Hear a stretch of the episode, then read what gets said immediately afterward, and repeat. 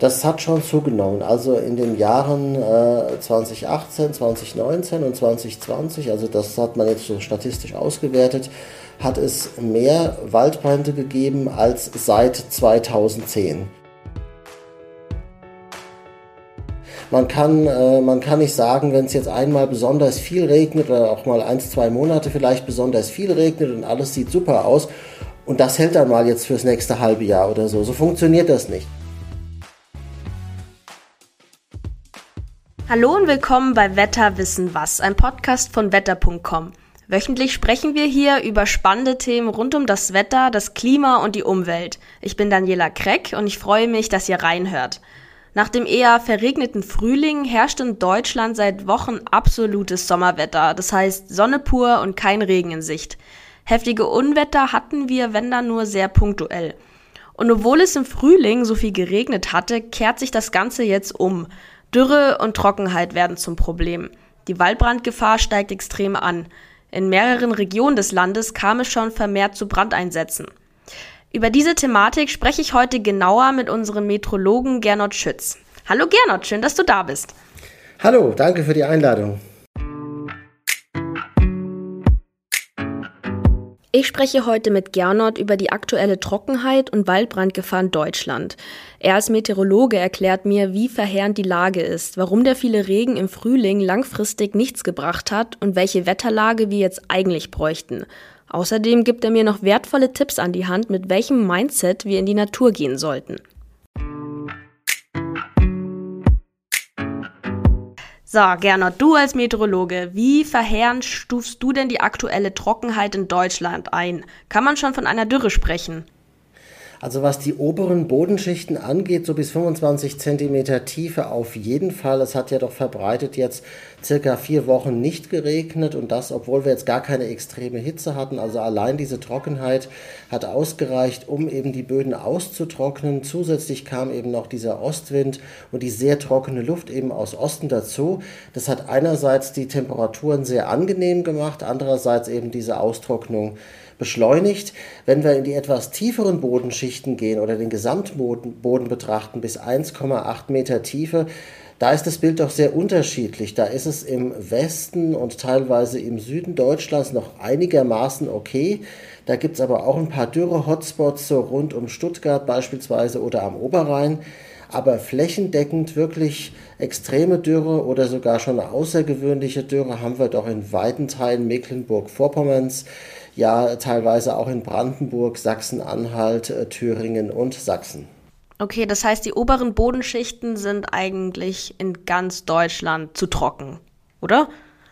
Genau, außer es gibt so ein paar etwas äh, positive abschneidende Regionen. Das ist so das westliche Niedersachsen, auch südlich von Hamburg in der Lüneburger Heide. Da hat es wohl mal noch ein bisschen geregnet zwischendurch und auch punktuell in Nordrhein-Westfalen und am Alpenrand selbst ist es auch noch nicht so krass. Aber man kann wirklich sagen, so ungefähr in 70 bis 80 Prozent der Fläche Deutschlands haben wir auf jeden Fall äh, zu wenig Wasser. Und das bedeutet, dieses pflanzenverfügbare Wasser, das ist eben das Entscheidende, weil die, die meisten Pflanzen wurzeln eben nicht tiefer als 25 Zentimeter, also auch gerade zum Beispiel, wenn es um Ackerbau, um Landwirtschaft geht. Äh, Bäume natürlich oder größere, ältere Bäume, die haben tiefere Wurzeln und deswegen haben die im Moment noch kein so großes Dürreproblem. Alles klar. Ist so eine Trockenheit im Juni normal für Deutschland, beziehungsweise wird das die neue Normalität für uns? Möglicherweise wird es die neue Normalität. Ob es normal ist, das ist immer schwer zu beantworten, kommt darauf an, womit man es vergleicht. Wir hatten ja eigentlich eine gute Ausgangssituation in diesem Frühjahr weil es ja im April bis Mitte Mai in fast ganz Deutschland deutlich zu nass war, in vielen Regionen auch schon im März ein bisschen zu nass.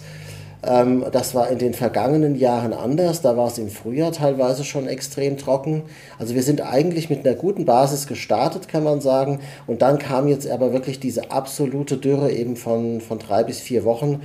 Und in den vergangenen Jahren war, die, war die Trockenheit oder Dürre schon früher im Jahr. Dafür hat es dann im, im Mai, Juni teilweise ein bisschen mehr geregnet. Aber in der Fläche muss man sagen, macht das letztlich keinen großen Unterschied. Und man sieht, diese, diese Nässe aus dem Frühjahr, die hält eben auch nicht lange vor bei so einer Wetterlage. Ja, ich wollte gerade sagen, im Frühling hat es ja wochenlang geregnet, also vor allem im Süden. Hat denn dieser ganze viele Regen im Frühling gar nichts genutzt? Weil ich habe mich dann schon so gefreut für die Natur, aber ist das jetzt alles wieder hinfällig? Hat es gar nichts gebracht langfristig? Nee, das kann man so nicht sagen. Also es ist natürlich immer gut, wenn die Böden nass sind und natürlich hat es was gebracht. Ja, mit der Langfristigkeit ist halt so eine Sache. Der, der Regen ist halt wichtig, dass er sozusagen regelmäßig kommt. Man kann, äh, man kann nicht sagen, wenn es jetzt einmal besonders viel regnet oder auch mal ein, zwei Monate vielleicht besonders viel regnet und alles sieht super aus. Und das hält dann mal jetzt fürs nächste halbe Jahr oder so. So funktioniert das nicht. Das, das ist so wie, man kann sich so ein bisschen vorstellen als Mensch, wenn man, wenn man isst, man muss jeden Tag äh, immer, immer was essen. Man kann nicht sagen, oh, ich esse jetzt fünf Torten und, und, und 30 Steaks auf einmal und dann esse ich drei Monate nichts. Ähm, das, wird, das, wird, das wird so nicht funktionieren. Und, und so mhm, ähnlich ist das mit, dem, mit, mit der Natur auch. Äh, das, das ist wichtig, dass es eben in kürzeren Abständen regelmäßig, es muss auch nicht immer die ganz große Menge sein, aber das Regelmäßige ist wichtig. Und das haben wir eben, diese Niederschlagsmuster insgesamt verändern sich. Das sehen wir schon in den vergangenen äh, 10 bis 15 Jahren, dass es im Sommer immer längere Trocken- und Dürrephasen gibt, im Wechsel mit starken Niederschlägen und Überschwemmungen, Stichwort Ahrtal, aber auch teilweise kleinräumigere, dann lokale Überschwemmungen bei Gewitterregen im Wechsel eben mit diesen länger anhaltenden Dürren. Und das ist tatsächlich ja ein Muster, was sich so langfristig zu verändern scheint. Ja, ich wollte gerade sagen, wir rutschen von der einen Extreme zur nächsten Extreme. Wie ist das möglich, dass es wochenlang so viel regnen kann, dann im nächsten Moment herrscht wochenlang extreme Trockenheit? Warum haben wir solche Extreme? Ja, das sind eben diese sogenannten eingefahrenen Wetterlagen. Eigentlich liegt ja Deutschland in der sogenannten Westwindzone, die erstreckt sich ungefähr so von 40 bis 60 Grad nördlicher Breite. Und da ist eben dieser Jetstream, der normalerweise eben die Tiefs vom Atlantik äh, zu uns lenkt. Zwischendurch gibt es auch mal, oder früher war das eben so, das gab es mal ein paar Tage auch ein Hochdruckgebiet mit, mit stabilem Sommerwetter, aber das hat selten länger, ich sag mal, als vier bis vielleicht zehn, im Extremfall vielleicht auch mal 14 Tage angehalten, so, so ein Hochdruckgebiet. Und jetzt, äh, wenn wir die vier letzten Wochen eben nehmen, da hatten wir eine komplette Umkehr der Wetterlage. Wir hatten das Hoch von Island äh, bis nach Skandinavien, teilweise auch bis Nordrussland reichend und dafür die Tiefs eben im Mittelmeerraum, wo es ja eben dann auch Überschwemmungen, Überflutungen, äh, teilweise großflächig, teilweise eng begrenzt gab. Also eine komplette Umkehr der Druckverteilung, kann man sagen. Und, und dieses war eben nicht nur ein paar Tage, diese Umkehr, sondern eben wochenlang hat es so angehalten. Und das beobachten wir auch, vor allem im Sommerhalbjahr, auch in den vergangenen Jahren schon, dass bestimmte Wetterlagen einfach länger anhalten. Und je nachdem, ob man dann quasi im Hoch liegt oder eben im Tief, hat man es entweder mit Dürre zu tun oder eben mit zu nassen Monaten und Starkniederschlägen. Ja, diese eingefahrenen Wetterlagen, das, das merkt man ja bei uns in der Arbeit, in den Redaktionsmeetings oder wenn man sich die Wettervideos anschaut, dann heißt es immer, ja, das Hochdruckgebiet bewegt sich immer noch über den britischen Inseln. Ach ja, das ist da immer noch und immer noch und immer noch und bewegt sich nicht von der Stelle. Und das hat natürlich Auswirkungen ähm, auf unser Wetter. Gehen wir mal zum Thema Waldbrand. In Jüterburg in Brandenburg herrscht ja nun schon länger ein Waldbrand. Die Feuerbekämpfung dort ist eingeschränkt, da es sich um einen ehemaligen Truppenübungsplatz handelt und es somit munitionsbelastetes Gebiet ist. Und auch andere Regionen in Deutschland müssen gegen Feuer kämpfen. Wie hoch schätzt du die Waldbrandgefahr in Deutschland insgesamt gerade ein, Gernot? Also die ist gerade vor allem jetzt in, im Süden Mecklenburg-Vorpommerns, im Norden Brandenburgs, also auch in Berlin und im Nordosten von Sachsen-Anhalt ist sie wirklich auf Stufe 4 von 5, punktuell sogar schon 5 von 5, also auf der allerhöchsten Stufe. Ähm, Gleiches gilt entlang des Oberrheins, etwa südlich von Mainz, eben bis zur Schweizer Grenze, teilweise auch in Nordbayern, also in, in ähm, in Unterfranken äh, und äh, so vom Bodensee bis zur Donau hoch. Da gibt es noch ein paar andere rote Flecken, wo sie hoch ist, aber das sind so kleinere Gebiete. Also diesen Regionen überall hohe oder sehr hohe äh, Waldbrandgefahr. Ansonsten verbreitet in Deutschland die Stufe 3, was aber auch schon eine mittelgroße Waldbrandgefahr bedeutet. Wird die Waldbrandgefahr weiterhin steigen? Ich meine, wir sind ja gerade mal am Anfang des Sommers. Hier in Bayern hatten wir noch nicht mal so richtig die 30 Grad. Der ganze Sommer steht uns ja noch bevor. Wir haben ja noch Juli und August. Also jetzt in den nächsten Tagen kann es im Osten, wo sie jetzt mit am höchsten ist, eine kleine Entspannung geben, weil da werden ein paar Schauer auftreten. Da muss man dann schauen, wie, ja, wie viele Regionen tatsächlich diese Schauer abbekommen. Grundsätzlich sind Schauer nicht so gut wie Landregen, weil sie eben nur punktuell fallen. Aber trotzdem könnte es mal eine gewisse leichte Entspannung geben, aber natürlich nicht in dem Sinne, dass die jetzt komplett wieder auf Null runtergeht, die, die Waldbrandgefahr, aber eben eine leichte Entspannung. Während jetzt bis einschließlich Sonntag in, in weiten Teilen von Nordrhein-Westfalen, Rheinland-Pfalz und Baden-Württemberg nichts passiert, beziehungsweise dort werden sogar die Flächen, äh, wo die Stufe 4 herrscht, werden sogar zunehmen, ganz besonders in Baden-Württemberg und in Teilen Unterfrankens. Oh je. Wie entsteht denn eigentlich ein Waldbrand? Also welche Wetterbedingungen sind dafür nötig, dass wirklich so ein Waldbrand ausbrechen kann? Also gute, wichtige Grundvoraussetzung ist natürlich Trockenheit des Bodens. Ähm, dann hängt es auch noch ein bisschen davon ab, welche Böden das sind. Also Sandböden trocknen zum Beispiel schneller aus als humushaltige Böden, deswegen eben vor allem auch in den letzten Jahren war das ja schon immer eben Brandenburg gefährdet, Berlin, aber auch teilweise Sachsen-Anhalt, Mecklenburg-Vorpommern, da haben wir sehr sandige Böden. Und selbst wenn es in diesen Regionen viel regnet, das kennt man ja so vom, vom Strand am Meer, äh, wenn da die Wellen sind und wenn die Wellen weg sind, dann trocknet aber auch der Sand oberflächlich sehr schnell wieder ab. Das heißt, das Wasser fließt durch bis zu einer gewissen Tiefe, wo dann eben irgendeine Schicht ist, wo es nicht mehr tiefer sinken kann. Aber, ähm, aber die Oberfläche trocknet im Sand relativ schnell aus. Deswegen haben wir eben vor allem im Osten Deutschlands diese schnell steigende Waldbrandgefahr. Und ansonsten die, die eigentliche Ursache für Waldbrände ist eben meistens der Mensch. Also entweder weggeworfene Zigaretten. Also man sollte natürlich jetzt in dieser Situation und eigentlich gilt es grundsätzlich im Wald, möchte ich mal sagen, nicht rauchen bzw. nicht die Kippen wegwerfen, hatte auch neben der Waldbrandgefahr auch andere ökologische Nachteile, weil es dauert sehr lange, bis so Kippen verrotten, auch wenn sie scheinbar so klein sind, aber die Masse ja, macht es dann eben doch. Das stimmt. Und die andere Geschichte ist eben, was ja auch viele gerne im Sommer machen, irgendwelche Grillhütten aufsuchen. Noch schlimmer ist es, äh, irgendwo im Freien ein Lagerfeuer zu machen. Das geht gar nicht und da hilft auch nicht der berühmte Eimer Wasser nebendran, äh, der vielleicht noch bestenfalls dasteht. Das kann, äh, mit dem kann man dann auch nichts mehr ausrichten, wenn das tatsächlich mal ausgebrochen ist, dieses Feuer. Also das einfach grundsätzlich jetzt in so einer Situation unterlassen. Der Wind spielt wahrscheinlich auch eine wichtige Rolle. Wir hatten ja jetzt auch ähm, starken Wind in Deutschland, oder nicht? Genau, also der Wind löst natürlich keinen Waldbrand aus, aber wenn mal ein Waldbrand da ist, dann wird er eben angefacht. Man kennt das ja auch so vom Grill. Äh, wenn das nicht so richtig anfeuert, dann hat man den Blasebalg und dann schon flups und schon äh, zischt das Feuer. Und genauso funktioniert das eben großen eben äh, auch bei Waldbränden. Und welche Wetterlage bräuchten wir, um die Waldbrandgefahr einzudämmen? Also wie viel oder wie lange müsste es regnen? Ja, das kann man jetzt so pauschal schlecht sagen. Das ist eben auch von Region zu Region unterschiedlich. Wichtig ist, was ich am Anfang schon mal gesagt habe, dass eben nicht jetzt einmal eine, eine ganz große Regenmenge kommt und dann kommt wieder ein Monat oder noch länger fast nichts, sondern es wäre eben wichtig, dass ich sag mal alle paar Tage mal so eine Regenfront oder auch Schauergewitter einfach mal über Deutschland hinwegziehen, dass jeder irgendwann mal eine gewisse Menge abbekommt. Man kann mit einem oder mit zwei Regenereignissen Ereignissen sowieso diese, diese Trockenheit oder Dürre nicht bekämpfen. Also es ist wichtig, dass äh, sozusagen der erste Regen den Boden ein bisschen aufweicht und jeder weitere Regen, der dann eben nicht erst wieder drei Wochen später kommt, sondern bestenfalls zwei, drei Tage später, der kann dann aber auch viel besser in tiefere Bodenschichten eindringen. Wenn jetzt zu viel Regen auf einmal kommt, dann fließt das meiste oberirdisch ab. Das ist der eine große Nachteil. Und der andere Nachteil ist jetzt wieder bezogen auf die Landwirtschaft und den Ackerbau. Dann wird ja auch dieser wertvolle Boden weggeschwemmt, also sprich Erosion ist das äh, Stichwort.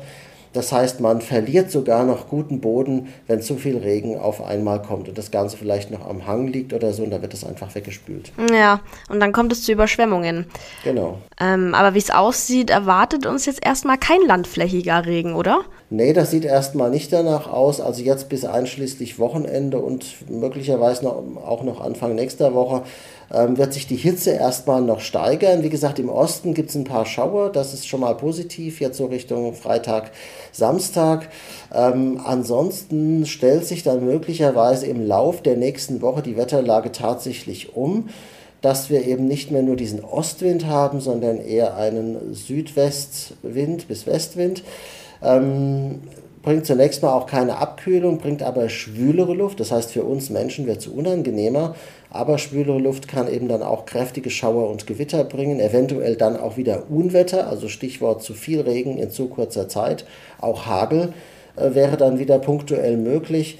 Da muss man mal schauen, ob das dann wirklich so kommt und wie groß die Regenmengen und wie flächig diese Regenmengen dann auch tatsächlich ausfallen. Aber zumindest eine vorübergehende Entspannung äh, könnte sich, ich sag mal, in der zweiten Hälfte der nächsten Woche ähm, andeuten. Okay, das ist ja schon mal was. Ähm, dann blicken wir aber mal zurück. Hatten wir schon immer dieses Trockenheitsproblem beziehungsweise so viele Waldbrände? Also kommt uns das nur so vor oder hat das wirklich so extrem zugenommen? Das hat schon zugenommen. Also in den Jahren äh, 2018, 2019 und 2020, also das hat man jetzt so statistisch ausgewertet, hat es mehr Waldbrände gegeben als seit 2010. Äh, zu den Jahren vor 2010 gibt es nicht so gute Daten, da wurde es noch nicht so genau überwacht. Aber es ist auf jeden Fall so, und das sehen wir ja parallel mit der fortschreitenden Klimakrise, dass eben die, die Trock, diese Trockenphasen im Sommer, also der erste extreme Trockensommer, an den ich mich jetzt erinnern kann, war 2003, wo man, den hat man ja auch als Jahrhundertsommer bezeichnet. Damals, da wusste man nicht, dass der nächste Jahrhundertsommer schon ein paar Jahre später wiederkommt. Ähm, aber da sieht man mal, dass früher sowas eben extrem, da war das tatsächlich mal ein Jahrhundertereignis, so ein Sommer wie 2003 mit diesen langen, also wo es ja wirklich drei Monate lang überdurchschnittlich warm und auch äh, trocken war. Und, und das hat sich eben dann eben sehr schnell auch wiederholt. Ja, krass, das muss man äh, mal sacken lassen. Heißt das, dass wir uns auch in Zukunft vermehrt auf Waldbrände im Sommer einstellen müssen? Auf jeden Fall. Also die Wahrscheinlichkeit spricht dafür, dass das so sein wird, weil ja die Klimakrise, die Erwärmung weiter fortschreitet und damit wird auch diese, diese Extreme werden zunehmen. Also einerseits äh, Trocken- und Dürreperioden, andererseits eben auch stark Niederschläge. Also es wird sowohl mehr, mehr Dürre geben als auch mehr Überflutung. Klingt vielleicht erstmal nach einem Widerspruch, ist aber keiner. Es sind sozusagen die zwei Seiten der gleichen Medaille mit den eingefahrenen Wetterlagen. Dann ähm, noch ein paar Tipps zum Schluss. Du hast es vorhin schon erwähnt. Wo, was können wir als Menschen tun? Worauf sollten wir achten, wenn wir in den Wald gehen oder generell in die Natur gehen, um Waldbrände oder, oder auch Buschbrände zu vermeiden? Was können wir tun? Also ich sag mal so, wichtig ist, dass das Mindsetting, wie man heute so schön sagt, mit dem ich so etwas mache. Ähm, also nicht einfach nur sagen, ja, ich gehe jetzt mal in den Wald, äh, sondern wirklich bewusst in den Wald gehen. Das hat ja einen Grund, warum gehe ich überhaupt in den Wald? Vielleicht, weil es da kühler ist als in der Umgebung, vielleicht, weil es schön grün ist, noch äh, einigermaßen zumindest. Ähm, das heißt auch, sich, sich bewusst dieser Natur nähern. Also ich sage mal auch so Sachen, das hat jetzt zwar nichts direkt mit dem Waldbrand zu tun, aber auch wenn ich dann im Wald bin und bin dann ständig am Smartphone beispielsweise, dann habe ich auch nicht viel davon, dann kann ich auch, muss ich auch nicht in den Wald fahren. Total. Also mit bewusst Richtig. meine ich tatsächlich mit allen Sinnen auch das Ganze bewusst wahrnehmen, auch den Geruch, die, die Geräusche, die, die, die Vögel, die man hören kann oder auch andere Tiere, die, die man vielleicht auch sehen kann und sich einfach mal auf dieses Naturerlebnis Wald Wald einlassen und nicht sozusagen mit der ganzen Technik und der ganzen Vernetztheit, mit der wir ja normalerweise so unseren Alltag äh, gestalten, ähm, die bewusst jetzt eben mal außen vorzulassen. Und, und eben auch solche Angewohnheiten wie Rauchen, ja, dann, dann rauche ich halt mal nicht. Und wenn ich das nicht aushalte, mal zwei oder drei Stunden nicht zu rauchen, dann tatsächlich eben nicht in den Wald gehen. Also auch diese Sachen, die man so gedankenlos macht. Das meine ich auch mit, mit Bewusstwerden. Nicht gedankenlos Dinge tun, die natürlich nicht böse gemeint sind, aber die eben trotzdem ein Feuer eben auslösen können. Und ich glaube, das hilft dann schon so ein bisschen, wenn man auch versucht, wieder mehr so diesen Draht zur Natur herzustellen und, und nicht einfach zu sagen, ja, ich fahre jetzt mal in den Wald, nur dass ich mal aus der Stadt raus bin, äh, sondern das wirklich ganz bewusst zu machen. Das finde ich einen sehr schönen Tipp. Also da stimme ich dir zu 100% zu. Ich meine, diese Waldbrände, die haben ja auch Auswirkungen auf unsere Gesundheit. Also ähm, die ganzen Rauchschwaden, die dann in den Himmel steigen, das wird auch für uns langfristig nicht gut sein. Und dann ähm, ist es schön, wenn man in die Natur geht und dann die gesunde Natur auch einatmet und bewusst wahrnimmt. Genau, und dann merkt man auch tatsächlich, dass die Luft im Wald, solange er nicht brennt zumindest, auch wirklich besser ist als äh, woanders. Und ähm, ja, und auch einfach dieses positive ähm, Gefühl mitnehmen. Und das, äh, ja, das ist auf jeden Fall, denke ich mal, positiv. Und wer das nicht möchte oder sich darauf nicht einlassen möchte, will ja auch niemanden dazu zwingen. Aber dann muss man eben auch nicht unbedingt in den Wald fahren. Dann kann man vielleicht auch mal in einem, in einem Park in der Stadt eine kurzfristige sozusagen Auszeit ähm, aus dem Alltag eben nehmen. Genau. Nee, das finde ich ein sehr schönes Schlusswort von dir. Wir sind nämlich hier schon am Ende der Folge angekommen. Danke für deine Zeit und deine Expertise, Gernot. Gerne, Dankeschön. Wir halten euch auf wetter.com natürlich auf dem Laufenden, wie sich das Ganze mit der Trockenheit und der Waldbrandgefahr noch entwickeln wird. Dann hören wir uns bei der nächsten Podcast-Folge, Gernot. Bis dann. Ich freue mich. Bis dann.